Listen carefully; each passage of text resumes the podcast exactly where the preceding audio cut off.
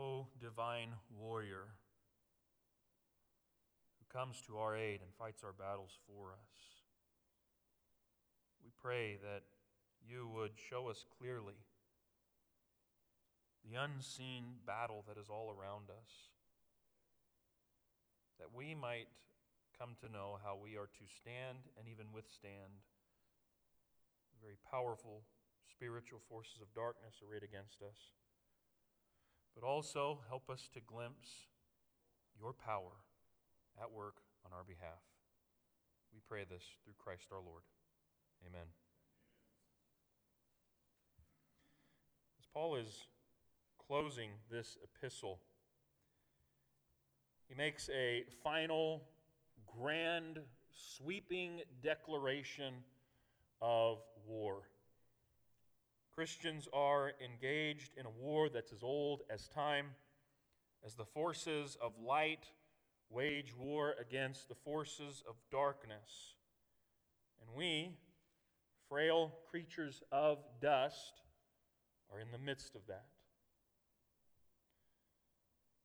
Christianity is a supernatural religion. We believe that there is more to this world than meets the eye. And this morning, we are going to introduce ourselves, or perhaps reacquaint ourselves, with this unseen realm, with an eye, of course, toward the larger discussion here that we'll get to next week, which is the full armor of God.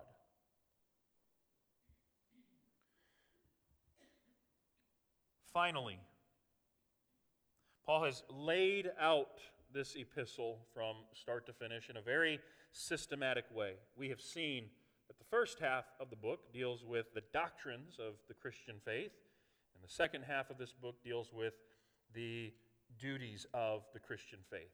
We have the riches that are ours in Christ, and we have the responsibilities that are ours in Christ.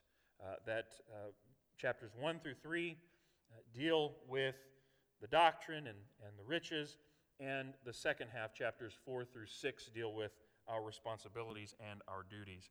And one of the things that is accentuated here now as we approach the end is, of course, war, spiritual warfare. You see, the war that Christians wage is spiritual in nature, it is against the forces of darkness and evil. Finally, the exhortation now is be strengthened by the Lord. I know many English translations say be strong, but this is a passive voice verb. This is what is done to the Christian by God. God is the one who is strengthening us with his power and with his might. If you attempt to go into this battle, this spiritual battle, in your own power and in your own might, you you're not going to succeed. You will fail. This is why we need the strength and the power and the might that only comes from God. And we are empowered constantly by the Lord as we look to Him by faith. Be strengthened in the Lord. Uh, here, he, God is the one, again, who makes us powerful. He's the one who makes us strong for the battle. There is no other source of power which can provide the Christian the strength necessary to live life in this world, but also to wage war gloriously for King Jesus. And I hope you get the sense here when it comes to the Christian vocation, this is not an enterprise that we manage. This is not an enterprise to be managed by humans as if we could. Only God can supply us with what, he, what we need. And so we are to be strengthened by the Lord and by the strength of his might. Paul uses three different words here to emphasize the strength, the power, the might of God. That, again, he, it all comes from him. He's the source of this. Again, it's by faith that this becomes ours. To be strengthened is our duty, to be weak uh, is our sin.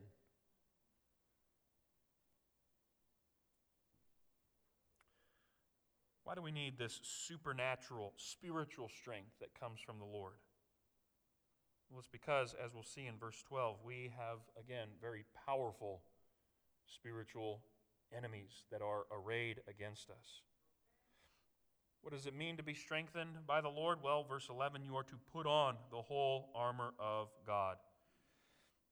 Elsewhere in Romans chapter 13 and verse 14, Paul exhorts the Christians there to put on the Lord Jesus Christ. It's the same word used there as used here. Just as we put on the Lord Jesus Christ, we are to put on God's whole armor. Again, notice whose armor is it? It's not, it's not yours, it's not mine, it's God's. That's right. It is God's armor. Um, the way this is structured, some have made the connection to baptism. Uh, that, that certainly could be the initiation, but here's the thing you don't just fight the spiritual war when you get baptized. Every day we fight this spiritual war, and so therefore, put on, put on, I believe, just points to the fact that you've done this definitively. And therefore, you did it yesterday, you do it today, you do it tomorrow, as long as the Lord gives you breath, put on. I think it just points to the whole action here as a completed action. The whole armor of God, the, the, Greek term here, we actually get our English word panoply from this. Some of the songs that we sing have that word. Um, it just talks, that's talking about the armor of God, the whole armor of God. This, is, this will be listed in detail beginning in verse 14 that runs through verse 17. And we'll take our time looking at that uh, next week and, and unpack the various aspects and facets of the whole armor of God. But again, the, the emphasis I want to stress here is number one, God, this is God's armor. Two, He's the one who gives it and supplies it. He, he, it's on loan from Him, as it were, right? Uh, he uh, gives it to us, and the Christian is called here, third, to put it on. I think sometimes some Christians, we just we leave our armor at home, try to go out into the world and, and wage war on, in our own strength and on our own, with our own armor. But, you know, we, whenever we teach this to, to kids, one of the activities that is usually done is you, well, you, you got to make it, right? You got to make the armor of God. And, and maybe you get out, uh, you know, the, the various uh, arts and crafts thing. Maybe you, you put this together with cardboard. That's the thing. If you go out into this world without God's armor, what do you have? You have cardboard and it's soaking wet, right? And it's just going to crumble and fall apart the moment you run into these spiritual forces of darkness. You need God's armor. That's the only thing strong enough to withstand the attacks that come from the spiritual forces of darkness. This is what Paul says, the rest of verse 11. You put on the whole armor of God so that, this is purpose, this is intention, you may be able to stand against the schemes of the devil. Oh boy. The schemes of the devil. You know, if the devil were to come to you in all his grotesque deformity, because he is a fallen angel, he is a demonic entity. And if he were to come to you unveiled, I mean, you'd, you'd run out of the room screaming, There's a devil in there, the devil, the devil, right? Because you know, you, you wouldn't want anything to do with that. But guess what? He doesn't come to you that way, does he? He's got his schemes. He's got he masquerades as an angel of light. He disguises himself. It's all a trick. It's all a lie. That, that's the force of the schemes of the devil here is um, he's got his various tricks. And they, again, they're as old as time. What do they sound like? Did God really say? Remember this? This was the original temptation back in the Garden of Eden. Did God really say? Sometimes it's a direct assault on the Word of God. That this, you're going to believe this old dusty book, right? Pride is a big one, right? That, that again, I'm, I'm sufficient in myself. You can do this on your own. Uh, it's, the, it's lust. That's what's at the heart of all this, right? You want to. One day I'm going to do a deep dive on, on, on deconstruction. Probably a Monday night, but I'm sure it'll bleed over into what we do Sundays and, and all that. But those who are doing the deconstruction dance these days, they, they're, they're coming to Scripture and they're questioning everything about it.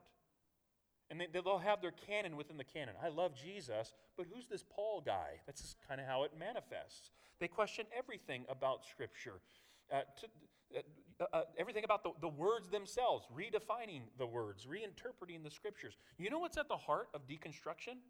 Lust, selfish desire. That's what's at the heart of it. And that it's deconstruction that is moving a lot of the, the cultural stuff into the church. And the church ends up breathing the secondhand smoke of the world and starts nodding in the wrong direction. Oh, yeah, that, oh, this sounds. It's a scheme.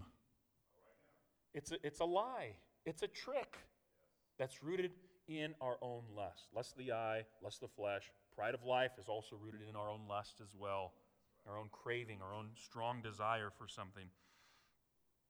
I want you to see here, again, it's the schemes of the devil. He's been at this a long time longer than you and I have been alive. He's going to continue after we're long gone, unless the Lord comes back. So, guess what? I don't care if you're part of Mensa, if you're walking around with the highest IQ on the planet, he's smarter than you. These spiritual forces of darkness, they're smart. And guess what? They will use that intelligence, that demonic intelligence, to trick you. You cannot negotiate with them. In fact, That's the last thing you ought to do. You're not smart enough to play their game. It's, it's lies upon lies upon lies, tricks upon tricks upon tricks, and, and, and, and that's, that's, that's the whole scheme. That's what the devil does. Uh, and so you, you, you don't negotiate with them. Don't attempt to procure protection from them. They're not there to protect you, they're there to destroy you. Jesus done told us this, right? The thief comes to kill, steal, and destroy. Why did Jesus come? I have come that you may have life and life abundantly. Jesus told us this. And it's again the, the devil, his, his MO is to lie. The thing is, again, about this um, standing against, resisting the devil, how do, you, how do you resist? How do you stand against the devil? I, I think uh, many Christians are looking for techniques for spiritual warfare, but it's not techniques that are needed, it's character.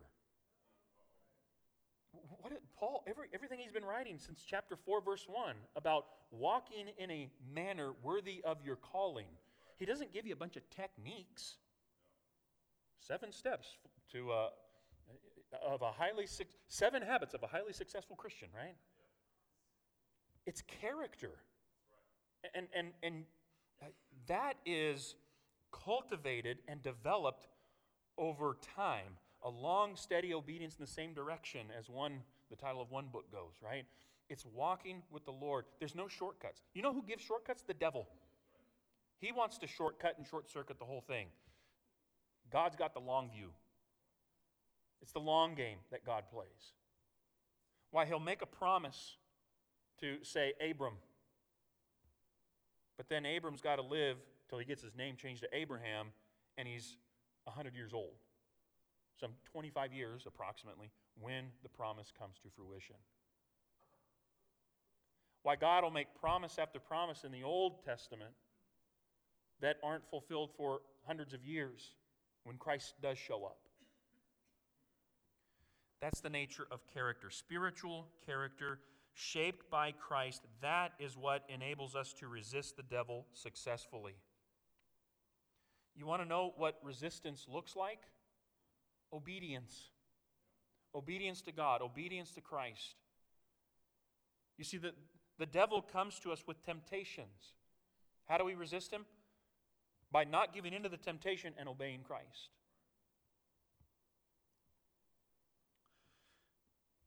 Four, and again, this is a, further explanation here. Let me tell you why. For we, we here are Christians. Paul includes himself. We do not wrestle, and uh, we're hip deep in wrestling season right now in our family. And you know, I know a thing or two about wrestling, and I mean, it's it's intense competition, it's close quarters, close contact. I don't think it's an accident Paul chose this term, especially given their context. You know, in, in wrestling, you know, that kids do today, they, they want to pin their opponent and end the match as quickly as possible, right? The background for that here in Paul's day was that when, uh, in, in, antiquity, when they would wrestle, they would try and throw their opponent to the ground so that they could uh, uh, hold their opponent down by the neck and, and choke them out, right? That's what the devil wants to do with us. He wants to hurl us and throw us to the ground and put a, a chokehold on us and, and choke us to death spiritually if he can. Remember when Jesus talks about, there's a parable he tells uh, about seed that's, that's fallen along different waysides, and there's one that falls among the thorns. Remember this? And what do the thorns do? They grow up and they choke out the word, right?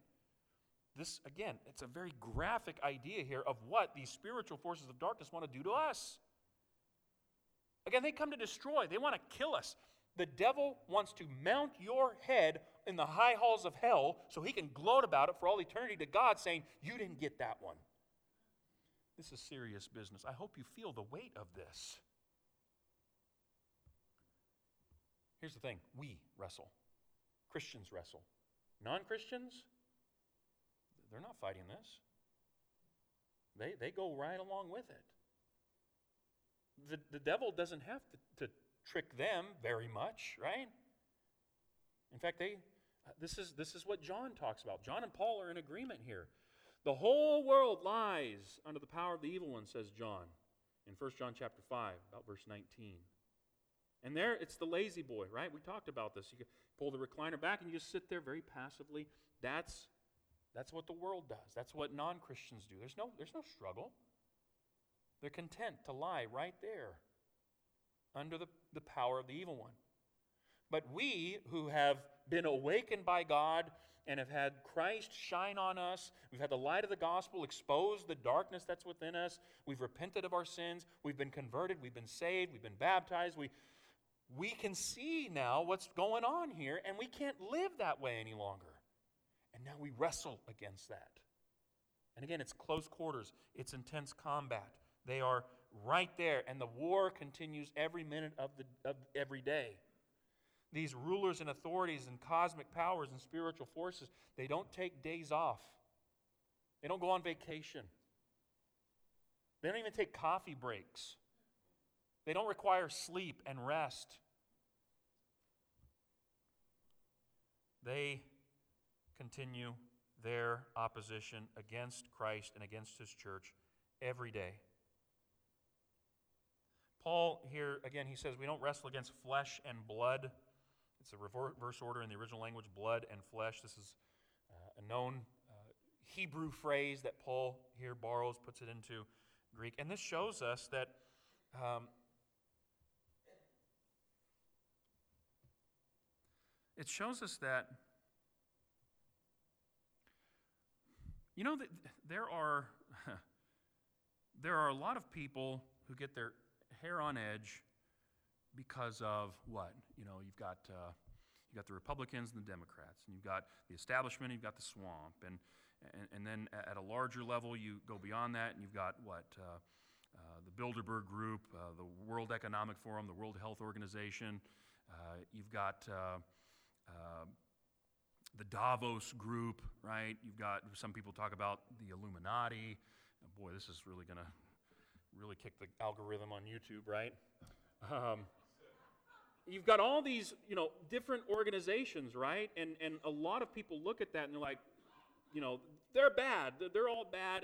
And if it's not an organization, maybe it's an individual, you know, like Jeff Bezos or Bill Gates or Klaus Schwab or or one of these, you know, kind of shadowy figures or whatever who are plotting nefarious things, right? You got all these various nefarious things, all these, and I think what it is is people want like that, that shadowy cabal of bad actors that we can point the finger at and say, they're the bad guys. We don't wrestle against flesh and blood.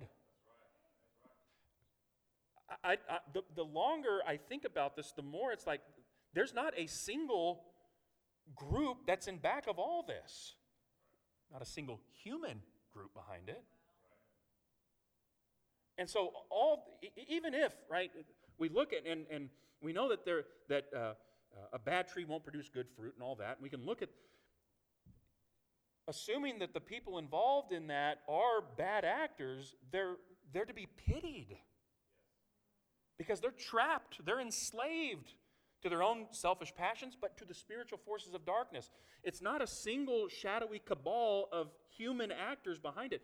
There's the spiritual forces of darkness that are in back of all that.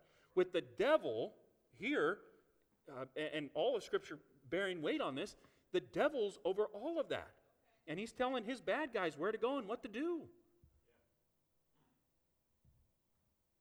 That's who, the, that's who we're wrestling against, is this unseen realm of spiritual beings who are dead set opposed to God, to Christ, to the church, the Holy Spirit. And here Paul describes them uh, rulers, authorities, cosmic powers over this present darkness. That's the new phrase that's used here because we've been introduced to the rulers and authorities earlier in Ephesians. And, and how Christ, Christ is victorious over them. Uh, back in uh, chapter 1, yeah, verse uh, 20, talking about the immeasurable greatness of God's power at work toward us. Verse 20, that he, God, worked in Christ when he raised him from the dead and seated him at his right hand in the heavenly places, ready? Far above all rule and authority and power and dominion, every name that is named, not only in this age, but also in the age to come. Christ is head over all. He's the creator. Rule and authority, again, here's Paul using the same, the rulers and authorities. Cosmic powers over this present darkness. That's Paul, that seems to be Paul's way of describing this world. It's, it's the dark planet. Um, when C.S. Lewis wrote his space trilogy, he talked about the, the, first, the first novel in his space trilogy is Out of the Silent Planet. That when the fall took place, the earth went silent. And this is, again, um, Lewis's cosmic interpretation of the spiritual forces and all that. And so, yeah, this, the, planet is dark because, again, the spiritual forces are at work here. Um, the spiritual forces of evil seems to be just kind of a comprehensive way of speaking about this. I know there are those who want to kind of parse these out and see there's differ, differing levels and, uh, and uh, uh, there's a hierarchy of spiritual forces here.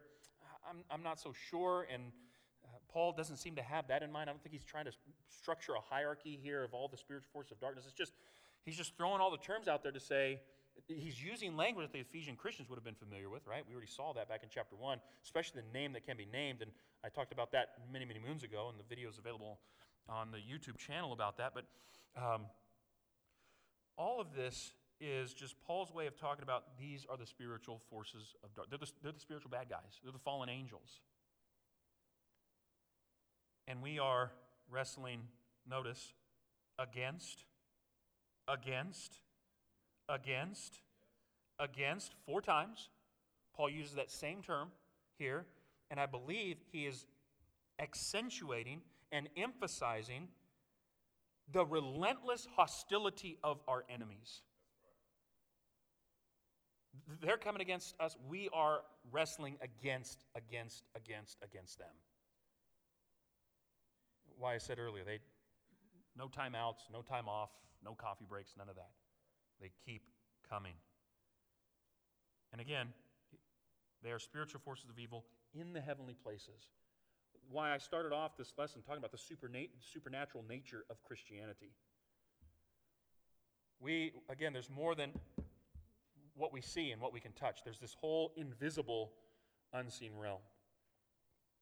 And I think that's part of the reason why some Christians get lulled to sleep by the deception.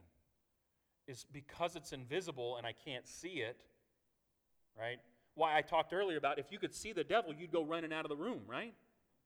But he's invisible. And he doesn't come to you in grotesque deformity, he wears the mask. And he disguises himself and he schemes all these schemes against us, right? um, that because of the invisible nature, the unseen nature of this realm, that often what ends up happening is we go out our doors with the devil right there in tow, or, or one of these spiritual forces of darkness right there with us, right?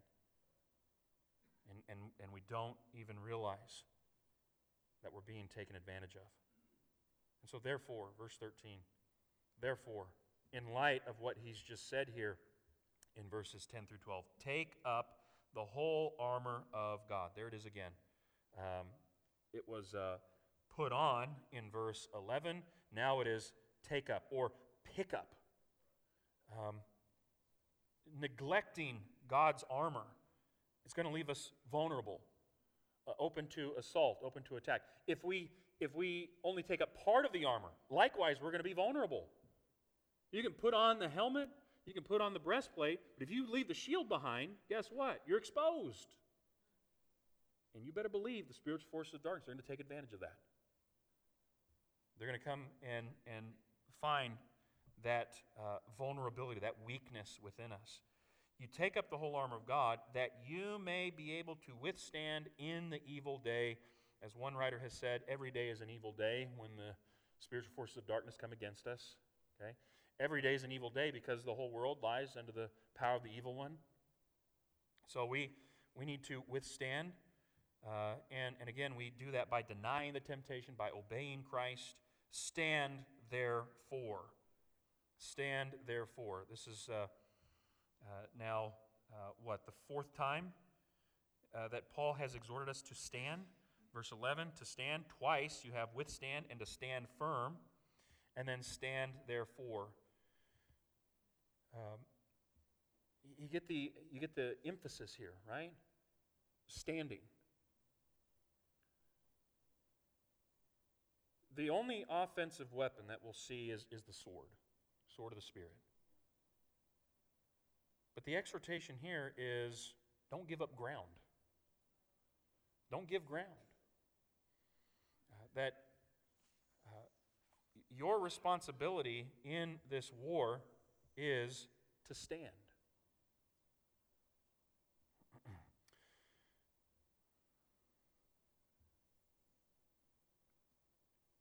Again, we'll, next week we'll, we'll start diving into each of these individual aspects of the spiritual forces of darkness. But um, I, I, want to, just as kind of a, a closing note, see if I can, I can build a bridge here uh, with what we've been talking about thus far. Especially that, that 12th verse about uh, we, we don't wrestle against flesh and blood, but against these spiritual forces of darkness. You see, that I believe that there is a connection between the unseen realm and what, what occurs in time, space, and history. That the devil operates through agency in this world. I say this because, um, and this, this I think will illustrate the point here. Uh, there's a book by Paul Kengor called The Devil and Karl Marx. And he uh, does a lot of work here, he, a lot of research into the writings of Karl Marx. And one of the things that Marx wrote was a poem and, and a part of it goes like this Thus heaven I forfeited, I know it full well. My soul, once true to God, is chosen for hell. And in the book, Kengor provides a whole chapter of citations that, of, of people that are uh, relating how it, it appeared that Karl Marx was demon possessed. I say this because Karl Marx produced a political philosophy that, well, it carries his name, Marxism. And the Marxist ideology, which Marx developed in the 19th century, bore fruit in the 20th century through a number of regimes. Um, and uh, I think especially of uh, Russia. Millions of people killed via the atheistic Marxist ideology there in Russia, and also in China. Millions of people dead as a result of the fruit of the Marxist ideology. That you have, and again, accurate figures are tough with this, but somewhere in the neighborhood of over 100 million people dead via Marx's devilish ideology. I've said before, ideas have consequences. And the same thing is true when it comes to spiritual warfare. Marx fellow creature, fellow image bearer, marred as it is because of sin, marks the man is to be pitied. And given what he wrote, it seems as though he's facing uh, an eternity away from God. I'm not the judge, don't claim to be, but based on what God has said in His Word and what Marx wrote in his books, it would seem that's the case. The man to be pitied because he was enslaved to the spiritual forces of darkness. The idea of Marxism, that is, again, I'm persuaded, the product of the devilish schemes of the spiritual forces of darkness. And that ideology, we, we see the fruit that comes from the tree. I believe that is to be opposed by Christians. I say this because there is a cultural form of Marxism that has become popular in our day and our time. I think it's, it's doing uh, damage to the body of Christ in a number of ways.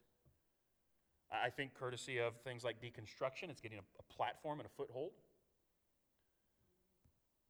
But given its demonic and devilish roots, it is something that is to be opposed uh, by the bride of Christ. Uh, not because we're at war with the people that promote the ideology. Again, fellow creatures in the image of God, to be pitied. What do we owe them? The gospel. But because we recognize the true nature of this warfare, and that in back of the ideology are the demonic forces of the devil, who has come to kill, steal, and to destroy. well, uh, much more can be said, and much more will be said next time. But let's, let's commit this to prayer at this time.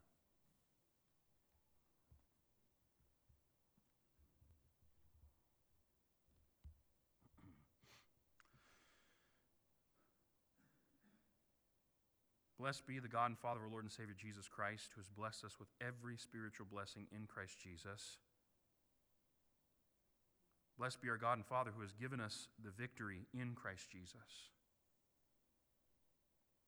We thank you for the truth of your word that shows us the true nature of the spiritual war that's going on.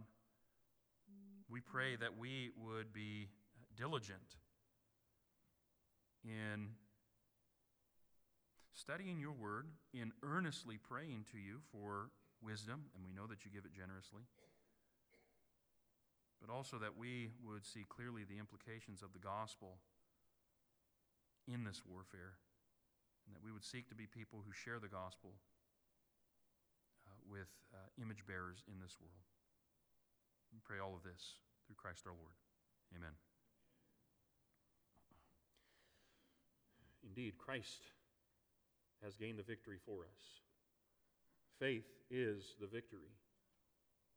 My friend, you may be here this morning, and as you evaluate your life, you realize you're trapped in the schemes and in the strongholds of the devil and his minions. Do not run from that. Do not suppress that. That's, that's a good realization. The light of the gospel exposes all of our darkness.